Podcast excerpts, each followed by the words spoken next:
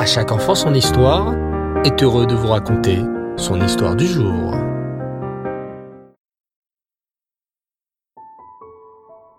Bonsoir les enfants et Reftov, j'espère que vous allez bien. Baruch Hashem. Ce soir, je suis très heureux de vous retrouver pour l'Aïloula d'une immense tzadékette. Car oui, ce Shabbat, nous célébrerons un jour très spécial. C'est le Dishvat. Yutshvat est une date très très importante pour les Chassidim Chabad. Le jour de Yutshvat, c'est le jour où le rabbi de Lubavitch est devenu rabbi et a prononcé son célèbre Mahamar, Batilegani. Yutshvat est aussi le jour de l'Aïloula de Grand Tzadikim. C'est l'Aïloula du grand rabbi Yosef Yitzhak, le sixième rabbi de Lubavitch. Et c'est aussi le jour de la Iloula de la Rabbanit Rivka, la mamie de Rabbi Yosef Yitzhak. Et ce soir, c'est de cette grande sadéquette que j'aimerais vous parler. La Rabbanit Rivka s'appelait Rivka, comme Rivka Imenu, la femme d'Yitzhak. La Rabbanit Rivka était la femme du Rabbi Maharash, le quatrième rabbi de Lubavitch. Quand il était tout petit, le petit Yosef Yitzhak étudiait la Torah au Cheder. Et quand il rentrait de l'école, le petit Yosef qui devint plus tard le Rabbi Rayatz, avait l'habitude de rendre visite à sa mamie Rivka, Bobé Rivka. Tous les soirs, le petit Yosef passait prendre le goûter chez sa mamie, la Rabbanit Rivka.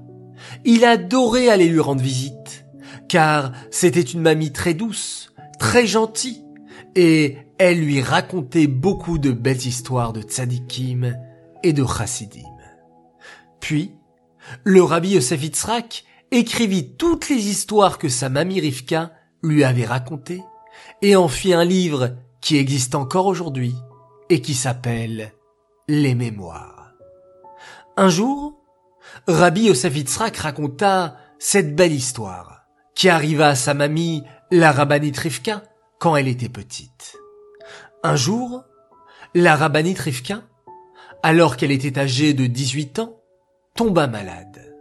Son docteur lui dit qu'elle devait absolument manger, prendre un petit déjeuner le matin. Mais la rabbinite Rivka ne voulait pas manger le matin, car elle voulait d'abord faire sa tefila avant de manger. Quelle tzadékette La rabbinite faisait donc sa tefila et ensuite elle prenait son petit déjeuner. Lorsque le grand tzaddik, le Tzemar le sut, il alla tout de suite voir la rabbinite Rivka et lui dit Un juif doit toujours être fort et rempli d'énergie. On doit vivre la Torah en étant joyeux et en bonne santé. C'est pour cela que tu ne dois pas jeûner le matin.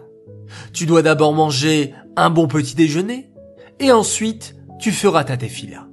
Car il vaut mieux manger pour bien prier après que prier en pensant à manger ensuite et finalement en étant très fatigué. Puis, le Tzemar Tzedek bénit la rabbinite Rivka et lui souhaita d'être toujours en bonne santé et de vivre longtemps. Nous aussi les enfants, nous pouvons apprendre un message de cette histoire. Lorsque nous sommes petits et nous avons besoin de force, nous avons le droit de prendre un bon petit déjeuner le matin. Et grâce à cela, cela vous donnera plein de force et d'énergie pour faire ensuite une belle tefila et apprendre beaucoup de Torah dans la joie. Cette histoire est dédiée les Nishmat, Esther Myriam, Bat Baruch Leib, Aléa Shalom. J'aimerais souhaiter un très grand Mazal Tov, un garçon merveilleux qui me l'a demandé. Il s'appelle Levi Yitzhak Atal, il a fêté ses 11 ans, alors toute l'équipe de À chaque enfant son histoire tenait à te souhaiter un très très grand Mazal Tov. J'aimerais à présent faire mes trois coucous du soir. Premier coucou pour une fille adorable. Je l'ai vue encore hier et elle m'a demandé son coucou, alors le voilà, il a été tant attendu pour toi, Shani Cohen, Et coucou au passage à ta grande sœur Emma et à ton petit frère Nathan. Deuxième coucou pour un garçon extraordinaire qui me demande également jour après jour son coucou. Il s'appelle Shalom Nisilevich. Alors voilà, je tenais à toi aussi à te faire un coucou chaleureux. Enfin, troisième coucou pour une famille extraordinaire et tout particulièrement à David Aviel, Neria Aaron et la petite Noah Abi. Voilà un coucou également pour vous qui est aussi amplement mérité. Très très chers enfants, je vous dis à tous très bonne soirée, très bonne nuit, faites de très jolis rêves.